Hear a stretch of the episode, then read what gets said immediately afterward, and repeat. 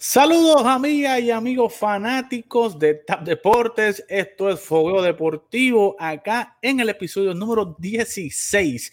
Y queremos darle las gracias a todos ustedes, nuestros fanáticos que semana tras semana nos apoyan y están con nosotros, le dan like, le dan compartir a estas transmisiones de lo que está pasando en el loco mundo del deporte. Acá Oscar Rodríguez y Delgado en Fogueo Deportivo. Óigame, queremos darle las gracias 16 semanas se dice poco, pero ha pasado mucho tiempo y hemos estado ahí consistentemente con ustedes. Eh, es nuestra pasión, es nuestro deseo y realmente pues, hoy es un programa súper especial porque eh, realmente este fin de semana ha sido un fin de semana eh, que le ha dado un golpe fuerte al mundo del deporte, pero tenemos que dar la cara, tenemos que ir con ustedes y vamos a presentar a Oscar. Oscar, saludos, bienvenido acá, ¿cómo te encuentras? Saludos, Eddie, todo bien, gracias a Dios. Como bien dice, un fin de semana difícil para el pueblo de Puerto Rico. Eh, pero se tiene que hacer justicia y creemos en la justicia, ¿verdad? Tanto del Señor como la justicia de este país. Así que, este, nada, contento de estar aquí nuevamente con ustedes, fanáticos, para hablar de los deportes y lo que está pasando tanto en béisbol como en baloncesto. Así que vamos allá.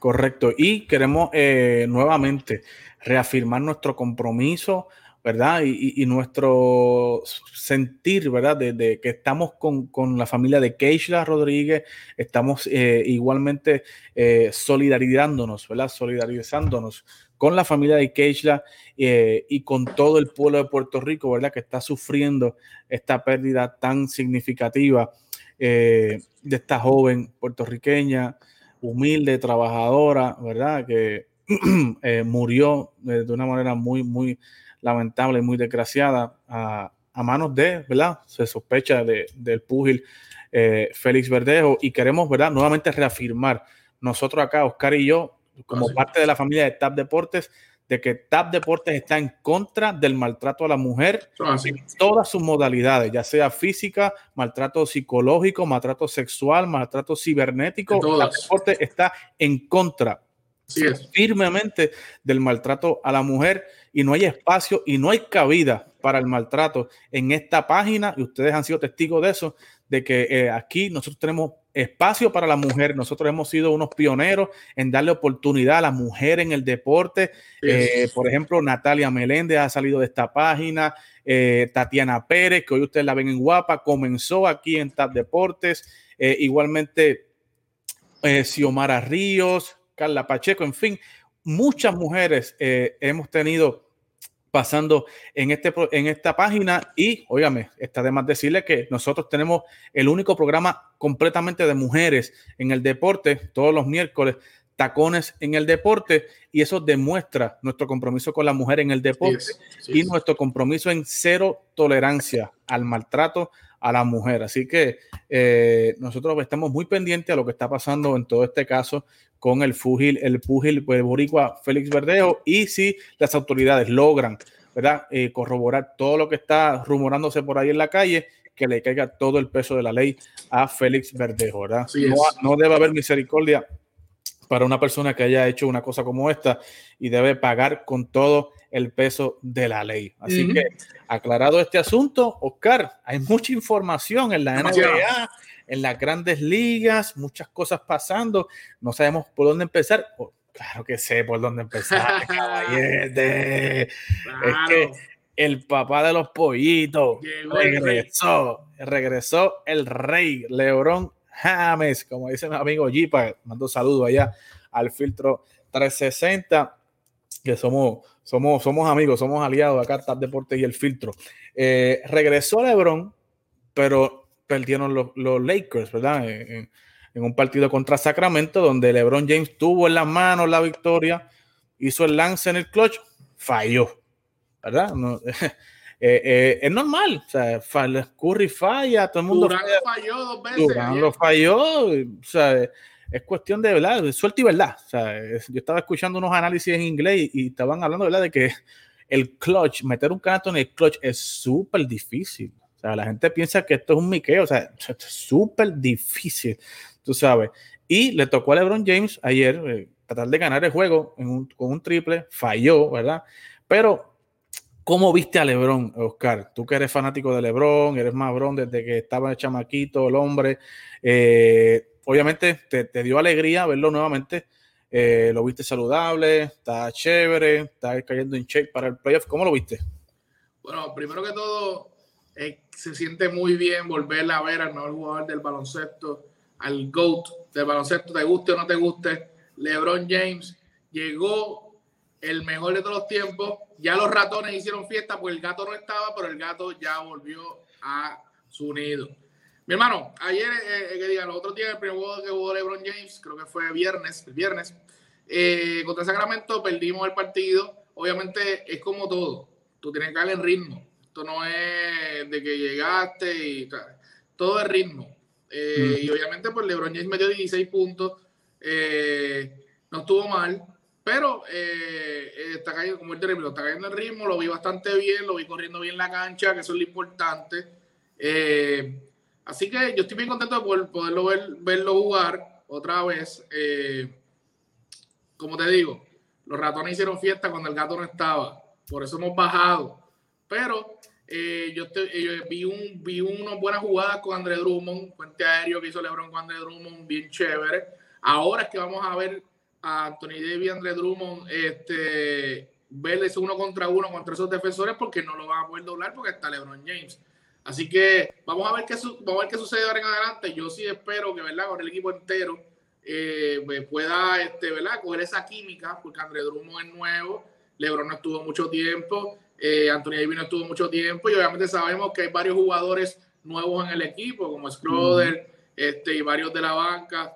Eh, así que eh, no jugaron mucho tiempo juntos, así que es muy importante acoger esa química nuevamente en cancha, pero lo vi muy bien, de verdad lo vi muy bien. El tiro de tres como te digo, muchas veces la gente lo critica porque pasa el balón, pero en este momento el tiro el balón falló, pero como lo vieron, no estaba doblado y nada por el estilo. Tiró el balón, se no se metió, ni modo. Pero ese juego, pues, lamentablemente se perdió, eh, no por culpa de nadie, sino por culpa, ¿verdad? Lamentablemente decirlo, por culpa de Vogel, porque Vogel está ahí inventando con la, ¿verdad? Que quién pongo, quién no pongo, y, ¿verdad? Jugando con, con esas alineaciones Así que Vogel perdió ese juego en el último, el último parcial, pero nada, este, seguimos ahí en la lucha. Lo importante es no llegar al séptimo para no estar en ese play aunque eso podría, pero vamos, vamos por ahí, vamos a sexto quinto lugar a meter mano. Pero Lebron, Lebron está jugando muy, va a jugar muy bien y tú vas a ver que va a mejorar de aquí a que empiecen los playoffs. No, definitivamente, y, es normal, ¿sabes? A los fanáticos, tanto a los haters como a los fanáticos de LeBron, es normal de que este hombre ha estado fuera prácticamente casi un mes. ¿verdad? Y a lo que cae en ritmo nuevamente, a lo que cae en juego, o sea, choca con los, con los, con los muchachos, con los, o sea, con los jugadores, en lo que vuelve a caer en ritmo, obviamente, pues vamos a ver a un LeBron eh, fallando bastante. Sí, sí. Eh, cayendo, cayendo, en, cayendo, en ritmo, eh, correcto. Cayendo en ritmo. Y realmente, o sea, yo, en mi, yo pienso que estos jueguitos ya eh, básicamente, o sea, lo que están es, un trámite de rutina. O sea, estos tipos se están preparando y están bajando las revoluciones para lo que va a ser eh, los playoffs, ¿verdad? Que, es donde van a dejar el cuero estos muchachos ahí. Y eh, es cuestión de, esperar a que a ver qué posición termina LeBron, James, LeBron James, LeBron James y los Lakers de Los Ángeles, que al momento de esta transmisión eh, está en quinto lugar al, momento de esta transmisión, 36 y 27.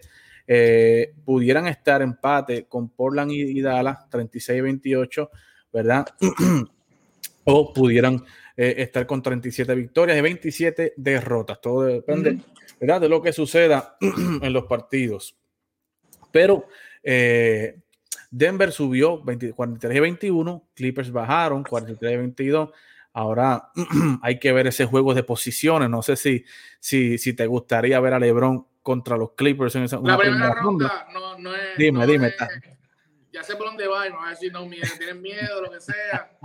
Pero primera ronda con los Clippers no me gustaría. Yo quisiera ver una, una serie de campeonatos con esa gente porque no es porque haya miedo, sino porque se va a ir un buen equipo, sea los Lakers o los Clippers en la primera ronda. Y eso no, no me gustaría verlo. Sí me gustaría ver a Clippers contra Lakers en una final de conferencia, en una segunda ronda, pero primera ronda dos equipos tan buenos como eso, no, no, no sería, no me gustaría, pero nada, si pasara, pasa y hay que, hay que jugar y ver lo, que vaya a suceder. Correcto.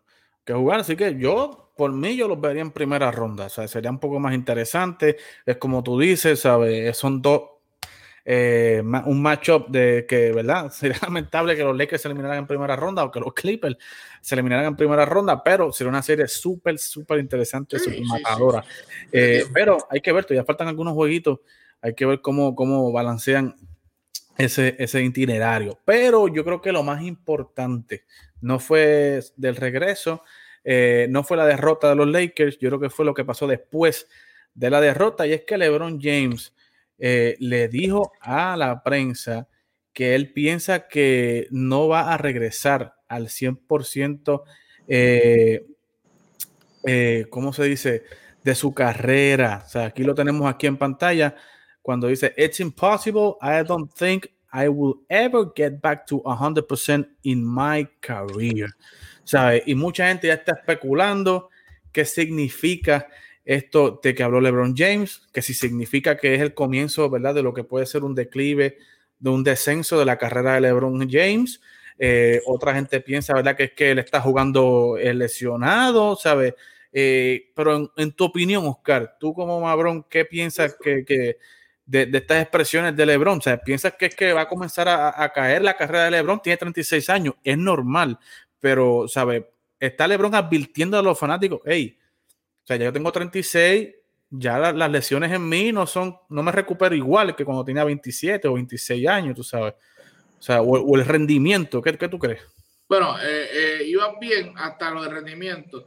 Es verdad que nadie se recupera después, o sea, obviamente somos seres humanos, ¿me entiendes? Este, y cuando pasan los, van, van, pasando los años, uno va perdiendo, ¿verdad? Agilidad en su cuerpo, seas el mejor atleta del mundo o no lo seas, vas peleando y te empiezan a doler cosas que tú no sabías ni que existían.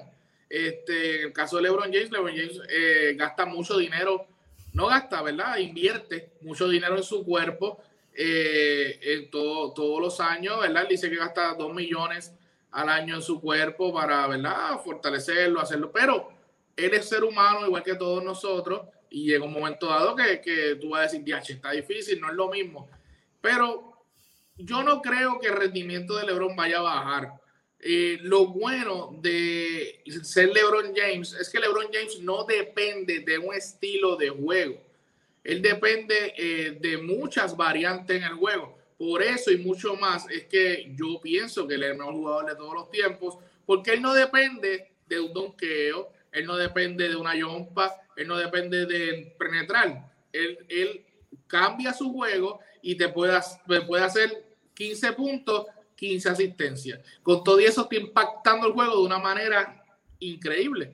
Así que eh, tal vez no vamos a ver a Lebron, bueno, y no lo digo este año, porque este año antes de la lesión, porque él dice eso, yo estoy seguro que él dice eso para que la gente ahora mismo no esté exigiendo tanto, pero cuando vengan los playoffs, tú vas a ver a LeBron James siendo LeBron James. ¿Sabes? Antes de su lesión, todos sabíamos que LeBron estaba candidato a MVP. Todo el mundo lo sabía.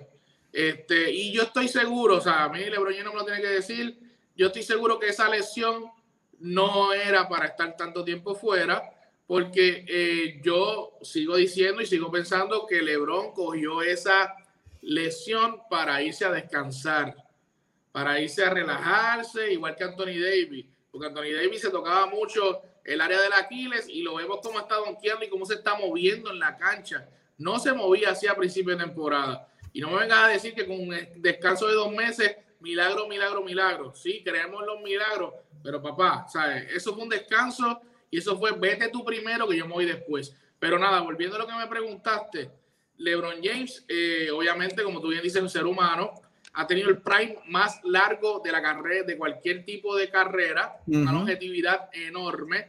Eh, sabemos que a los 40 años LeBron James no va a ser el mismo que fue eh, toda su carrera. Ya LeBron James tiene 36 y medio, casi casi, ya va para 37 eh, en diciembre. Y obviamente no se le puede estar exigiendo este, ser la superestrella o el mejor jugador del mundo, porque ya el año que viene maybe no lo es. Maybe no es el, jugador, el mejor jugador del mundo. Como eh, por ejemplo, este, en el caso de muchos jugadores, Kobe Bryant, Jordan, ya no eran los mejores jugadores de su tiempo ya cuando tenían esa edad. Simplemente pues son estrellas. Y nada, este LeBron James va a seguir matándolo, vamos a ver los playoffs matando, porque una cosa que siempre LeBron ha dicho es que el día que él no, no quiera luchar para ganar, él prefiere retirarse. Y, y, y yo estoy seguro que los playoffs va a jugar como, como lo conocemos, porque por algo, aparte de, ¿verdad? de su seguridad, eh, a, extendió su contrato por dos años más después de este, y Anthony Davis firmó por cinco años. O sea, ellos, ellos saben lo que están haciendo, lo único que su prioridad no es la temporada. Él no va a estar nunca en la temporada 100%. Lo importante es que esté 100% en los playoffs. Y eso, y eso es lo que importa. Correcto. Pero yo, yo creo, yo, o sea, obviamente eh, tú lo ves de otra perspectiva, ¿verdad? Tú, tú, sigues a Lebron todos los días, cada paso que hace, yo no, yo no tanto. Pero yo creo que Lebron sinceramente dijo esto para, eh, de alguna manera, ir, a, ir aclimatando o ir, ¿verdad? Bajando la, eh, ¿cómo, se, ¿cómo te digo? Ir preparando a los fanáticos a, a, un LeBron James que puede ser que el año que viene, o, o sea, que en realidad sí esté afectado del tobillo o, que no realmente no esté recuperado al 100, ¿verdad? Y que no vayamos a un LeBron James promediando 25, 27 puntos, 7 rebotes, 7 asistencias. Puede ser como tú dices, que sea un LeBron que promedie 18 puntos, 17 puntos, 8 eh, rebotes, 8 asistencias, ¿verdad? Y siga siendo igualmente efectivo. Pero que con el pasar del tiempo es, obvio, tú sabes. no, vamos a pretender que LeBron a los 40 años esté promediando 27, 28 puntos, 10 rebotes, 5 asistencias. O sea, eso no va a pasar. Pero que puede ser que LeBron desde este momento esté, hey, advirtiéndole a la gente, hey, yo tengo 36, no me recupero igual, tú sabes. Yo no creo que yo vaya a estar al mismo standing que ustedes están esperando, tú sabes. Eh, puede ser que yo siga jugando, pero que no promedie, no promedie 25, 27 puntos por juego. Puede ser que me vean no sé, 16, 18 puntos por juego, 7, 8 asistencias. Y, como tú dices, o sea, impactando el juego de igual manera, pero obviamente con unos números más bajitos. Sí, sí. Eh, así que hay que ver qué sucede con LeBron, hay que ver qué sucede con el equipo de los Lakers, hay que ver cómo se acomodan estas fichas para esa primera ronda. Oiga, hay un temita aquí rápido, un tiro rápido que no estaba en el programa. Tatum, Jason Tatum anotó 60 puntos los otros días para empatar con Larry Bird en el, jugador de Boston que anota más puntos en un partido, 60 puntos, señores. Un partido súper emocionante, súper bueno. Están perdiendo por 32 puntos en ese partido el equipo de Boston contra las escuelas de San Antonio, si no me equivoco, ¿verdad? Sí, sí, bueno, eh, Y le sacaron el juego en overtime. Oscar, ¿qué, qué, qué, te dice a ti este, esta, esta, esta eh, performance de Jason Tatum? ¿Qué, qué, te da a entender a ti? O ¿Este hombre está destinado a ser una mega estrella, una superestrella o, o realmente es una estrella regional de un equipo? No, papi, lo vimos desde el primer año que jugó contra LeBron James en esos playoffs, su rookie year. Que es, el, Tatum es una superestrella. Lo que pasa es que Tatum necesita eh, mantener el mismo nivel de juego todo el tiempo. No depender quién está jugando y quién no, sino tomar la batuta, yo soy la estrella y no me importa. Lo que pasa es que eh, en Boston, eh, tú, es como tú a veces has dicho, tú no sabes quién es el líder ahí, tú no sabes quién es la estrella ahí, un día viene Brown, un día viene Taylor, un día viene este otro, este otro. Taylor tiene que tomar la batuta ya y saber que la estrella es él, punto y se acabó. Que Jalen Brown es la mano derecha y que este otro, este otro, porque ¿ves? él toma la batuta cuando, cuando cuando, como, dice nuestro pastor Mirray Esquilín, cuando los zapatitos aprietan y las medias dan calor, ahí viene Jason Taylor y, y, y, aprieta, la, la, aprieta la, la que tiene que apretar. Metió 60, ayer metió 33. Tú sabes, este, él es una súper estrella. Lo que pasa es que tiene, como vuelvo y repito, mantener ese estándar y ya olvidarse de quién está al lado de él y ser él. Porque cuando vemos que él es él, papi, que no mira para el lado, pero que mira para el canasto y para el canasto y para el canasto, el tipo es un asesino. Y hay que decirlo de esa manera, el tipo es un asesino. El tipo tiene la habilidad, tiene la, la, la yompa, tiene el calibre y, este año creció varias pulgadas más. O sea, que está como en 6'10, si no me equivoco. O sea, tiene la habilidad de ser un tipo como Kevin Durant, a ese nivel de 6'10, 6'11, metiendo el triple, metiendo la yompa, el fadeaway. Mi hermano, eh, y, el tipo tiene creo que 22 años, 23 años máximo. Joven, joven. Es un tipo joven, o sea, todavía le falta como cuatro años para entrar a su prime. Pero necesita ya decir, bueno, que yo soy joven, voy a tomar la batuta, porque como te dije, cuando la toma, la toma, mira, 60 puntos, 33 puntos. Él puede mantener ese ritmo de juego cómodamente en Boston. pero y Boston necesita ese tipo, ese, esa calidad de juego de él. La necesita, porque lo bueno de él es que él es un buen two, player, defiende y, y, mete la bola. Así que este, Boston necesita eso y Boston le dio un contrato por eso mismo. Le dio un máximo, después de su contrato rookie, le dio un máximo porque saben el tipo de calibre que, que Jason Taylor. Así que, este, nada, él, tiene que hacerlo. Un día se acabó, tiene que hacerlo porque Jalen Brown es como él, frío y caliente, frío y caliente, pero él, de, él, él, él tiene que ser la, la, el líder de ese equipo. Ya que tú, como tú bien sabes, ese equipo está perdido en el espacio. ¿no? y eso es lo que le sucede a cada rato. Correcto. Y el equipo es bueno, el equipo está muy bueno, pero lamentablemente las lesiones y el ser y no tener un líder nos ha afectado mucho. Sí, yo creo que yo como fanático de Boston te puedo decir, eh, aquí de verdad realmente no, no, no, hay identidad de equipo, ¿sabes? Yo creo que, y eso lo trae el dirigente. Eso no lo crean los jugadores, eso no lo crea nadie, eso lo trae el dirigente, Brad Stevens. Y yo creo que si alguien tiene que traer la batuta y ajustar los tuercas, es Brad Stevens. Y, y, este muchacho, este señor, este Danny H, o sea, que es el, es el gerente general de este equipo, ¿sabes? Eh, porque yo escuché una, una, una entrevista hace tiempo de Jalen Brown diciendo de que la, la, el, la filosofía de, de, Brad Stevens era que todo el mundo es líder en el equipo. Eh, eh, y, y, yo creo que ese es el problema. O sea, que y yo, yo, yo entiendo la filosofía de Brad Stevens, pero eso, eso, puede, eso puede aplicar, qué sé yo, en una empresa, eh, en una escuela, ¿verdad? Que todos los maestros son líderes, que los estudiantes son líderes, en una comunidad. Pero, señores, en un equipo de baloncesto, ¿sabes? Imagínate tú que Frank Vogel le diga a, todos, los Lakers, mire, cada aquí todo el mundo es un líder. Sí, sí, sí. Y venga este Danny Crowder a, darle instrucción a LeBron James. Yo, no había escuchado ese comentario y, es, una entrevista que, sale Jalen Brown en The Jump en ESPN.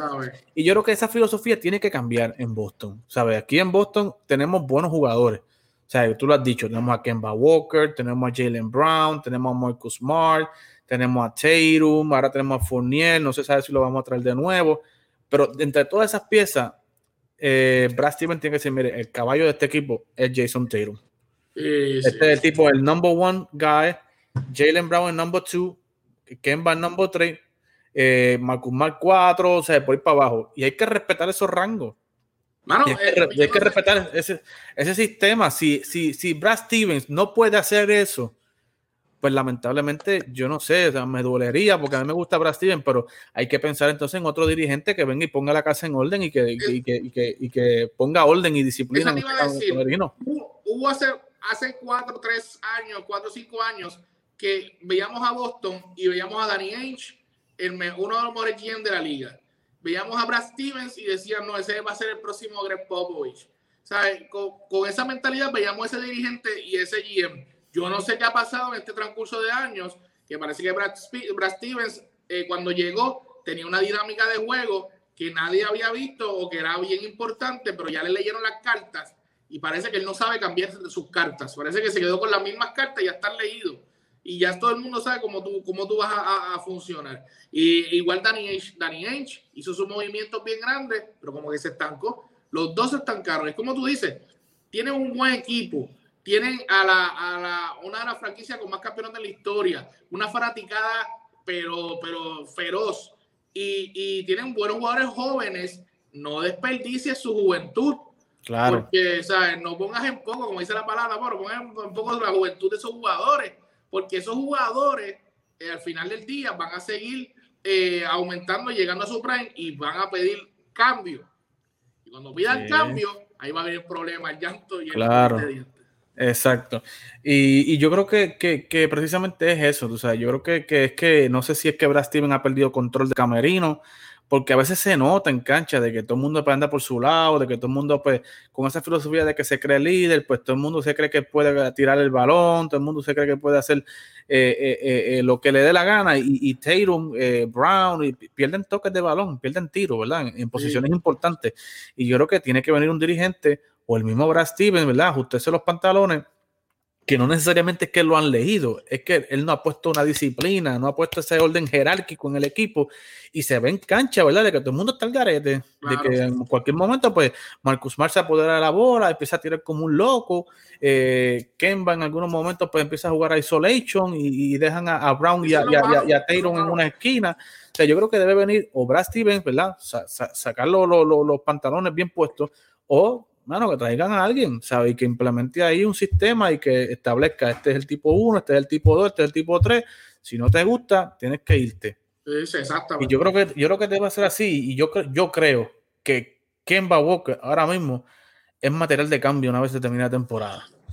Eh, así que lo dije aquí primero. Yo creo que Kemba Walker es material de cambio cuando una vez termine la temporada. Así que, oye, Oscar, Vamos un ratito de NBA, que tú crees si nos vamos al mejor deporte del mundo. Vamos allá. El béisbol de las grandes ligas. Óigame, y hay que empezar con el equipo que está caliente, supuestamente, según Oscar. Está caliente. Le ha ganado el peor le ganó al peor equipo de la Liga Americana, pero está caliente. Según yo, no. Está caliente. Y son los Yankees de ah. Nueva York que barrieron a los pobrecitos Tigres de Detroit y están los fanáticos Yankees celebrando que le ganaron al peor equipo de la Liga Americana. Así que, eh, Oscar, ¿qué viste? ¿Qué viste nuevo? Han pasado muchas cosas eh, en el equipo de los Yankees, cambios significativos en la alineación, cambios significativos en el picheo. Eh, parece que Aaron Boone ha, cogido la presión en serio, está sintiendo el calentón de, Nueva York y de la silla caliente en la que está puesto y ya pues ha movido su ficha, ha puesto a, a, a Odor cuarto bate, ha hecho varios cambios. ¿Qué te ha parecido la reacción de, los Yankees luego de, ese primer mes desastroso? Mira, este, no, eh, para aclararte algo, no es que es con Detroit nada más. De los últimos 10 juegos, los Yankees han ganado 8 partidos. Vamos a comenzar por ahí. 8 y 2. Llevamos los últimos 10 juegos. La última vez que hablamos de los Yankees estaban como a 6 juegos de Boston. Hoy estamos a 2 y medio. Eso lo, ese paréntesis quiero ponerlo claro. Ahora, eh, eh, el señor Aaron Boone parece, como tú bien dices, le, le la oreja y le dijeron, haz algo, papi, porque estamos mal. Y, y, cambió la alineación, como tú bien dices, sacó a Aaron Hicks de tercer bate, que yo no sé quién le dijo a Aaron Boone que Aaron Hicks era un tercer bate. Eh, Cambió por fin corazón Aaron Josh de segundo bate, lo puso tercero. Puso a Stanton, al principio no me gustó, pero parece que está funcionando eso, porque Stanton desde que lo pusieron segundo bate, su promedio ha subido a 270 y pico, 270 ahora mismo, de uno y pico que estaba. Aaron Josh, desde que lo cambiaron a tercer bate, su promedio ya está en 291. Y así los promedios de los jugadores que estaban en uno y pico ya van en 250 para arriba. Y eso ha sido un cambio drástico desde que comenzó la temporada. O sea, la última vez que tuvimos 500 fue cuando fue 5-5 que empezó la temporada, que empezamos bien mal y ahora, ahora, obviamente ahora estamos 14 y 14. Ahora, otra cosa que también mejoró fue, el, sacar. Y yo sé que hay mucha gente de nuestros hermanos dominicanos molestos y qué sé yo, pero había, sacó a Gary Sánchez de catcher. Eso ha ayudado al picheo de los Yankees de Nueva York, porque de las últimas, y esto es sin contar las, eh, las entradas que tiró hoy el señor eh, Kluber, que tiró ocho entradas, dos hits, diez ponches. Esto es sin contar eso. Los Yankees eh, en combinación, incluyendo a García, llevaban 33.2 innings, solamente seis carreras, 25, 25 hits, 36 ponches y un era de 1.60. Eddie hace una semana decía que el era de los Yankees estaba en casi 5. No, no, yo dije, yo dije, él era de, de, los starters sin eh, Gary Cole. Por eso sí, por eso sí, sin Gary Cole, está bien, perfecto. Pero que estaba en 5 y pico. Ahora no, él era, era, en combinación en las últimas, vamos a ponerle 40 y pico entradas, incluyendo a Corey Kluber hoy, tiene que estar en 1.40 y algo o menos. Y obviamente con un montón de ponches más que por entrada. O sea que eh, eh, Taylor ayer por 8, ganó el partido. Corey Kluber ha ganado los últimos dos partidos. Empezó 0 y 2, ya lleva 2 y 2. Eh, eh, ¿qué puedo decirle Gary Cole? está tirando una. ese sí se está ganando los chavos de verdad. Un año excepcional. yo sé que la Nacional está, está este, buenos pitchers, pero Gary Cole, si sigue así, se puede ganar el sayón de la americana. eh, porque está tirando unos juegazos brutales. Eh, Germán está ah, pinchando muy bien en su último juego, Montgomery, ¿sabes?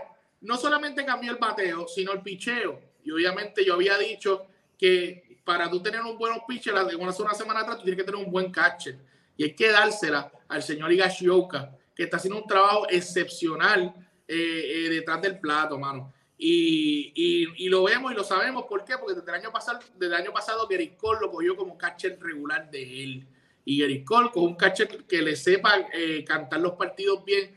Y, y Higashioka lo está haciendo. Cada vez que lo ponen a cachar a un pitcher, bueno, los Yankees, esto es lo que estamos sucediendo. 1.60. Así que se sacó a Gary Sánchez de la alineación regular. es doloroso porque Gary Sánchez es un buen jugador un buen, o sea, este, batea, batea cuando la toca, la toca. Cuando este, fildeando no es muy bueno, pero bateando por lo menos es, bastante bueno. Pero el problema de esto es que tú necesitas esa defensa detrás del plato. Eso es obligatorio. O sea, el, el, el, el catcher, lo que tú sepas de pelota, el catcher es el único jugador del equipo que ve todo el terreno y ve todos los movimientos porque la primera base mira solamente al catcher y al pitcher, pero el catcher está mirando todo, el todo, el, todo el espectro. Todo detrás del plato, por eso que usted ve que cuando hay dos jugadores en, posición de anotación o algo, el catcher sale y hace unas señales para saber lo que va a pasar, es el capitán casi siempre del, equipo, es el que le dice al pitcher qué tiene que tirar, el pitcher decide sí o no, pero él le, él le dice, tírate esto acá o acá.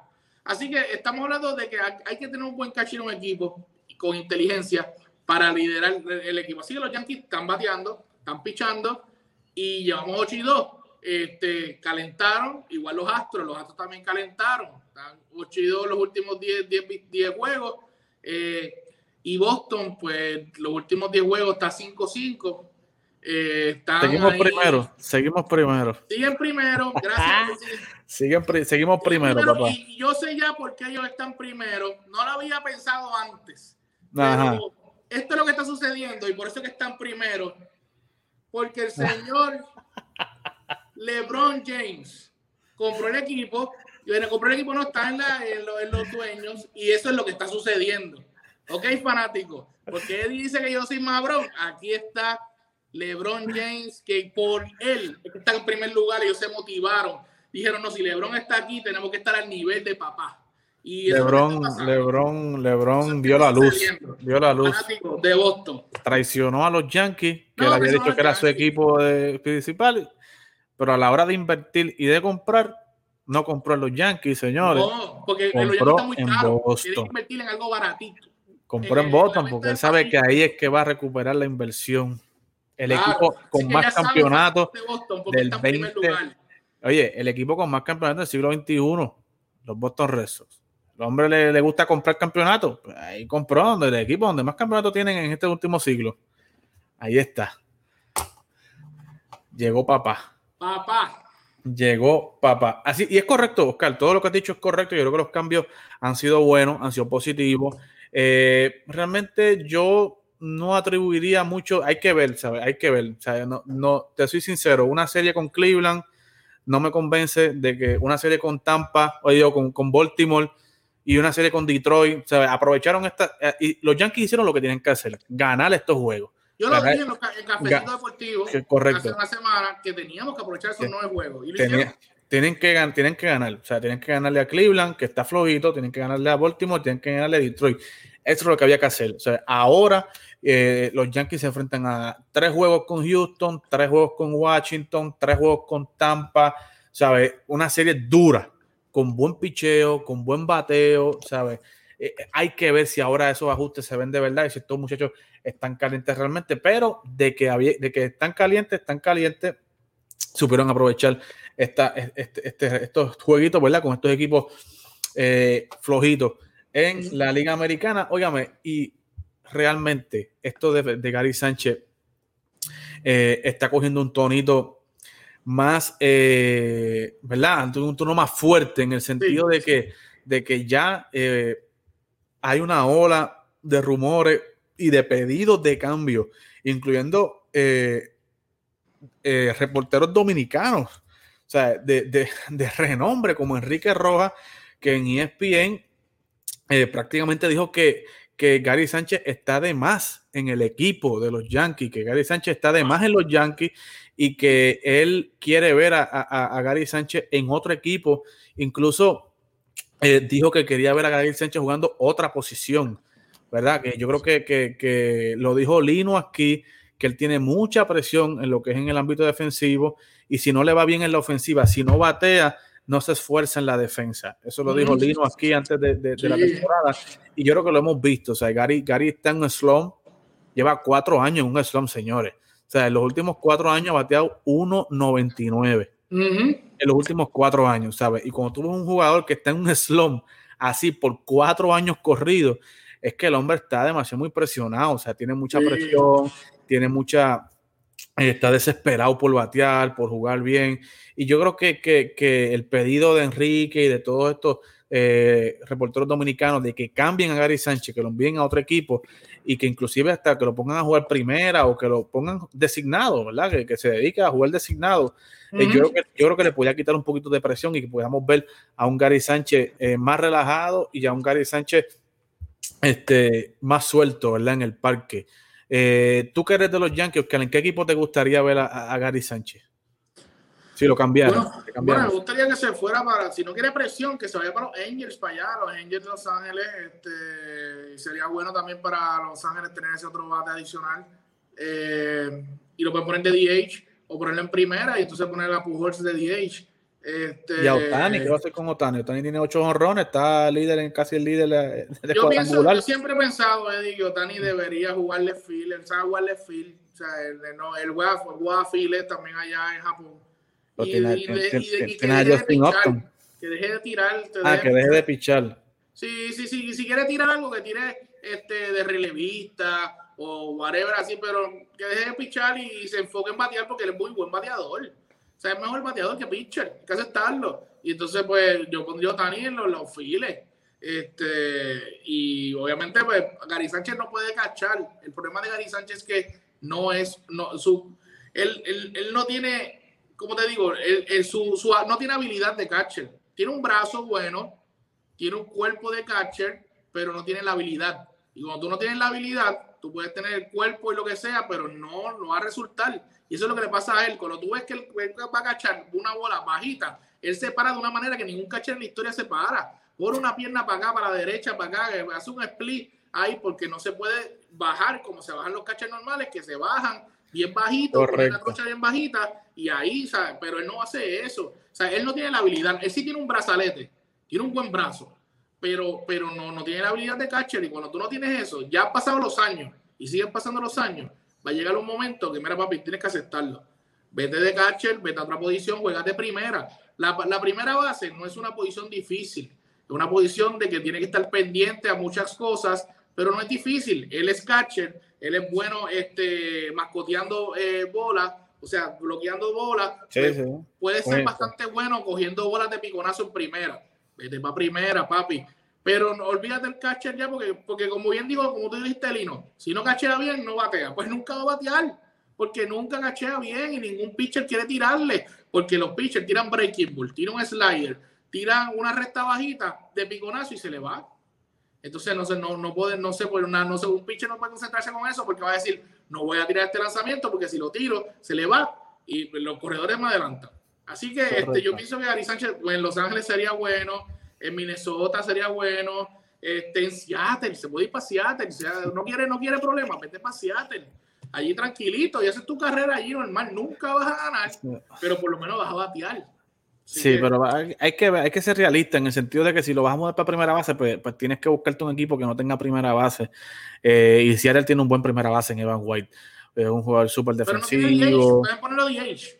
Pueden ponerlo DH. Pero en los Yankees no cabe, como bien dijeron, la gente no cabe. ¿Tú sabes, dónde yo Sí, sí, sí, no, los Yankees yo, yo creo que, ya, bueno, ya le quitan la titularidad, caballo, o sea, cuando te, te, quitan la titularidad y tú te conviertes en un, en un catcher sustituto, que tampoco Gary Sánchez llena las la, la, características de un catcher sustituto, o sea, un, catcher, un catcher sustituto es un catcher defensivo. Defensivo es la cosa. Defensivo, que te venga a dar descanso uno, dos días y, que no, tiene que batear, o sea, tiene que guiar bien a los pitchers y ser defensivo, más nada. Y Gary Sánchez no es defensivo y, se ha visto, ¿verdad? Que no guía bien a los lanzadores. Pero, mano, yo lo, yo lo mandaría para acá, para, Texas, a los Rangers. Para Texas sería buena. Rangers o Colorado, caballo, Colorado. buena. lo, podemos ver más seguido. Si tú lo, si tú lo mandas para Colorado, allí que juegue a primera base, en Colorado se le pueden subir los numeritos fácil. Claro. O sea, en Colorado la bola corre bien, bien duro. Pero vamos a ver qué pasa. Eh, rapidito, un tiro rápido, Oscar. Ya hablamos de los Yankees. Los Dodgers entran en una ruta perdedora. Han perdido 10 de sus últimos 14 juegos. Eh, pero hay que hablar claro. O sea, Cody Bellinger no ha estado. Justin Turner estuvo fuera unos jueguitos. ¿Sabes? Han, estado entrando y saliendo varios jugadores.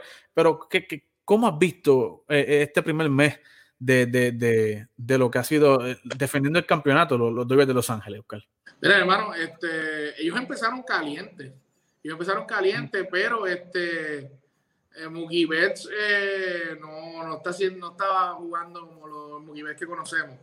Este, como bien dice, hay entrada y salida, pero ellos no pueden bajar la guardia porque ellos ya se dieron cuenta que los padres están ahí y ya va mes y medio y San Francisco está primer lugar, mi hermano. Yo no, yo no puedo creer esto, pero la bola es redonda y se juega en el parque. San Francisco está en primer lugar y ellos bajaron al segundo lugar y ya están en empate con los padres. O sea, y ellos no, y como te digo, ellos tienen buen picheo, pero eh, Justin May se, se lesionó este, va a estar afuera no sé por cuánto tiempo. las lesiones los han estado afectando. Sí, sí, eh, pero con todo y eso, en el. En el pero pero tienen, tienen profundidad, o sea, eso, es lo que, los, eso es lo que los va a mantener.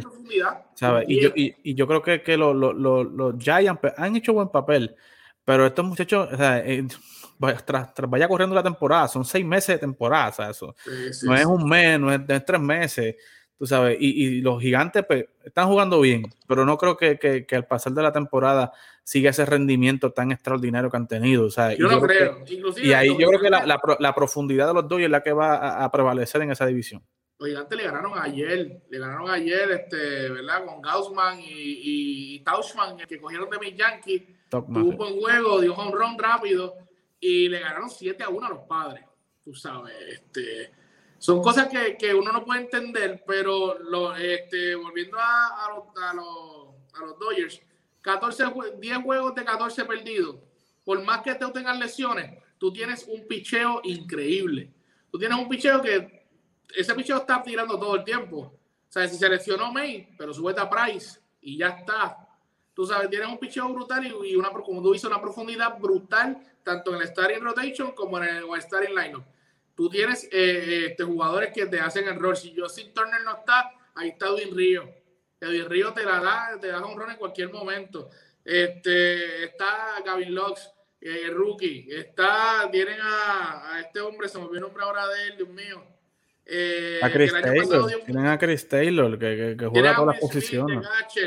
Está Chris Taylor. O sea, ellos están, ellos están este, empapados de muchos jugadores. Y lamentablemente, eh, no, no, eso para mí, en, ellos no es una excusa, porque ellos deben, ellos, y por cierto, ellos no están, en la división está difícil, pero el único equipo bien difícil es los padres. Los padres. Tú sabes, y ellos, por ejemplo, ahora están jugando con Milwaukee, están jugando una, división con, una, una serie con Milwaukee, que Milwaukee está muy bien, está en primer lugar, pero, pero ellos tienen que, que no sé, o sea, ellos tienen buen picheo y un buen bateo. Obviamente sabemos que al final del camino los Dodgers van a entrar a playoffs cómodamente, o sea, eso no hay duda. Claro. Pero Mookie mi, mi, mi, mi, pensar que Mookie debe despertar un poquito más, Mookie está un poquito relajado, está como relax, estaba, no es que estaba haciendo porquería, estaba haciendo 260, este, pero tres cuadrangulares para un tipo que es primer bate como él, que sabemos que le da la bola duro, eh, tiene que estar sobre los 280, 280 primer bate y, y, hacer mejor trabajo. Eh, ayer se fue de 4-0, un primer bate que se va de 4-0 no, no, no brega. Así que nada, yo pienso que eso, Mugibet, despertar y obviamente las lesiones, que ese, ese bug de elecciones se les vaya y puedan, puedan seguir ganando porque ellos van, ellos van a entrar y pueden, ser campeones nuevamente. Claro, claro que sí, claro que sí. Yo creo que la profundidad, como te dije, es lo que los va a hacer mantenerse durante eh, lo que es la temporada. Óigame, señores, y para terminar, ya el último tema, Oscar, eh, nosotros habíamos hecho una publicación hace unos días atrás, ¿verdad? Que causó una, un revuelo en las redes sociales, eh, ¿verdad? Y causó mucha sensación en las redes sociales. y nosotros parece que estábamos prediciendo el futuro porque hoy día ese tema que nosotros traímos hace dos semanas atrás, tres semanas atrás, es el tema nacional acá en todos los Estados Unidos, en ESPN, en Fox Sports, en cualquier canal que usted ponga de deporte que estén hablando de béisbol, van a estar hablando de Francisco Lindor y su arranque de esta temporada que ha arrancado bien, bien, bien lento. Eh, ¿Verdad? Está batiendo 1.71 luego del partido de ayer. Eh, y eh, el tema de verdad que es Francisco está siendo abuchado en, su parque, en, el equipo de los, de los mm. Mets. Él pues reaccionó a eso, ¿verdad? Y dijo pues que está sorprendido, que está, eh, ¿verdad? De alguna manera no quiso decir, ¿verdad? Que está molesto o, que no, o que no. O sea, él dijo que sí, que, está, que, que, le preocupa, tú sabes, que no le gusta ser abuchado. Y yo tampoco creo que él esté buscando que lo abucheen. ¿me entiendes? Este, pero es complicado el asunto, o sea, está jugando, está sintiendo la presión de Nueva York, no está jugando en una división floja como la división central, donde se tenía que enfrentar a equipos como Detroit o qué sé yo, Kansas City. Ahora se está enfrentando a, buenos lanzadores con Filadelfia, a buenos lanzadores contra los nacionales. ¿sabes? Está, está viendo mucho lanzador duro, mucho lanzador fuerte y se está viendo eh, reflejado en lo que es su, su, su, su rendimiento ofensivo. ¿Qué, ¿Qué, te ha parecido eh, eh, todo esto de Francisco Lindor? O sea, y vamos a aclarar nuevamente, o sea, no estamos aquí tirando de la mala, estamos en contra de Lindor. O sea, nosotros, estamos, nosotros somos pro Puerto Rico, pro puertorriqueño, y estamos pendientes a todo lo que pasa. Y como dije en aquella ocasión, es nuestro trabajo reportar a Carlos Correa, que está batiendo 303 ¿verdad? Y que está quemando la liga y vamos a reportar a Francisco Lindor que está variando 1.71, ¿sabes? Ese es nuestro trabajo, reportar a los que van bien y a los que no le van bien.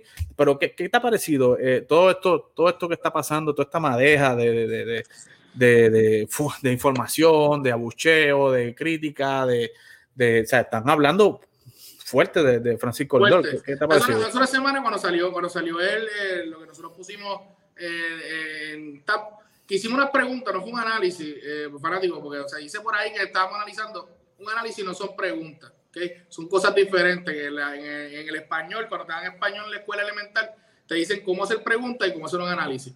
Pero nosotros no hicimos análisis, quiero, quiero, quiero enfatizar eso, fueron, fueron preguntas. Siguiendo lo que, lo que está pasando, mucha, mucha gente en ese momento nosotros hicimos las preguntas debido a que, mano, que, que está sucediendo con él, porque nosotros sabemos que aunque Francisco Lindor muchas veces empieza lento, pero esto está, esto está como que estirándose el chicle. el chicle está el talento más, más, de lo, más de lo común. Y ahora se está viendo, semanas después, se está viendo cómo los periódicos, cómo la fanaticada está reaccionando. Y como tú bien dices, esto no es la, la Liga Americana Central, donde en el caso de, de nuestro Francisco Lindor, los pitchers buenos estaban en su equipo, en los Indians. Ahora los pitchers buenos están en todos lados porque de, su equipo está Jacob de Grom, que es el mejor, pero, pero hay mucho picheo bueno en los, en, los Nationals, en todos los equipos, inclusive en Miami hay pitchers buenos. Este, ¿Qué te quiero decir? Yo entiendo que el cambio de liga le está afectando a Francisco Lindor, es normal, y aparte de eso, la presión de tu jugar en Nueva York es muy diferente a tu jugar en cualquier otro lugar del mundo. ¿Por qué? Porque en Cleveland tenía, qué sé yo, ponle cinco reporteros seis reporteros. En Nueva York te, te, te, vienen 20, 25 a la misma vez, hacerte 40 preguntas en un segundo y la presión es grande. Y preguntas difíciles, caballo, o sea, preguntas difíciles. Porque tú sabes, tú Francisco Lendol está, cualquier jugador que vaya a Nueva York tiene que producir, ¿sabes? Está eh, condenado a eso, a producir. Sí, sí. Y, y, la gente piensa, la gente piensa que solamente la fanaticada de los Yankees que es mala, ¿no? Ya lo vimos la fanaticada de Nueva York es así. Entonces, pues Francisco Lindor lamentablemente está pasando por un slump bien difícil. Sabemos el calibre de Francisco Lindor, lo sabemos. Sabemos que él es, él puede ser MVP de la liga. Para mí sigue siendo el mejor eh, eh, campo corto de la liga. Claro que sí, sin duda, sin no lo está bateando. Sin duda es el mejor campo corto de la liga por encima de Fernando Tatís. Yo sé, eh, hermanos dominicanos, que ustedes bien contentos con Tatís. Nosotros también estamos muy contentos por Fernando Tatís, pero no hay break.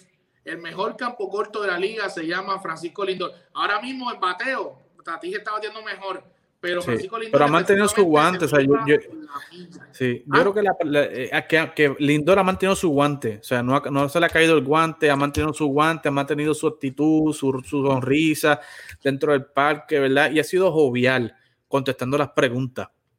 Eh, y yo sé que, que, que, yo creo que yo creo que la él tiene una mucha presión. O sea, él tiene, yo creo que tiene mucha presión encima. Yo pienso que en el juego. En el juego ayer contra Filadelfia lo vi poncharse malamente y, tú lo ves en la cara, la reacción de Lindor cuando sale desde el plato, de, desilusionado, como, ¿sabes? Molesto, desencajado y, realmente pues yo creo que eh, se nos fue Oscar un momentito, pero ya ahorita regresa. Eh, yo creo eh, que Lindor tiene que bajarse esa presión. O sea, yo creo que tiene que, sacarse esa presión de encima y y no, eh, no meterse esa presión, ¿verdad? No, no, no, estar con esa presión de, que tengo que batear, de que tengo que seguir, de que tengo que producir. Mira, quítate esa presión de la mente. O sea, comienza a, calmarte, mirar picheo tras picheo y en los picheos que estén en la zona, al hacer el lanzamiento. O sea, no, yo, pienso, yo, pienso, que tiene que, fluir, Eddie. Él, él no sé si lo has visto, yo me imagino que sí. Él ha, han salido unos, clips donde él le dice al, al pitcher, tírala. Y es así con las manos. Y tú al pitcher, al pitcher que tira la bola, lo hizo con Stroman, lo ha hecho con varios pitchers más, con familia creo que lo hizo. Él, eso es lo que tiene que hacer, fluir, fluir, olvidarse que está en Nueva York y recordar lo que él siempre ha hecho, disfrutar del béisbol como un niño pequeño. Siempre lo digo y siempre lo diré. El béisbol es para disfrutarse. El baloncesto sí también, pero el béisbol es un deporte que tú lo vives desde niñez. Por eso es el mejor deporte de todos los del mundo, mi gente. Porque es algo que tú puedes disfrutarlo como un niño. Porque eso es lo que nos enseñan, disfrutar el béisbol. Sí, tenemos que, tener ese, estilo competitivo. Pero en el caso del indoor, ¿qué es lo, es lo que los caracteriza a él? Su sonrisa, su diversión, su liderazgo. Pues eso es lo que tiene que hacer. Él está, él está dirigiendo, eh, siendo líder en el equipo, pero debe fluir eh, en ese disfrute, en ese ambiente. Y cuando él empiece a disfrutar lo que está haciendo, mi hermano, y que se le olvide los, 300 y pico millones de toda la presión. Olvídate, olvídate de eso. Imagínate que está volviendo de, de, clase, de clase 2 de clase 2 a AA a la liga. O sea, y vamos a yeah. pero es, mental lo que le está pasando, porque es obvio. Y como dijo Oscar, flow, flow. O sea, sigue con el flow, vete con el flow, olvídate de lo que diga la prensa, olvídate de lo que diga la fanática y ve picheo por picheo picheo por picheo y a los picheos que estén dentro de la zona, hazle, swing. O sea, no te vayas con cualquier lanzamiento por ahí al garete, eh, con tal de batear o tratar de romper un slump. Fíjate, o sea, saca la presión de encima y poco a poco vas a ir fluyendo en la ofensiva. Así que, gente, se acabó lo que se daba. Siempre el tiempo nos traiciona, Oscar. Pero lo bueno que ha hecho Dios es una semana tras de otra. Así que la, la, semana que viene vamos a seguir aquí en Fogueo Deportivo para llevarle a ustedes toda la información de lo que está pasando en el loco mundo del deporte. Así que, Oscar, nos vemos la próxima semana. Bendiciones, mi gente. Cuídense mucho y ya saben, cuidadito por ahí por la calle. Hasta la próxima semana. No se despeguen de tal deporte esta semana. Eh, tacones en el deporte, miércoles en la noche y los cafecitos deportivos todas las mañanas para que tú te enteres de lo que está pasando en el loco mundo del deporte. Chao.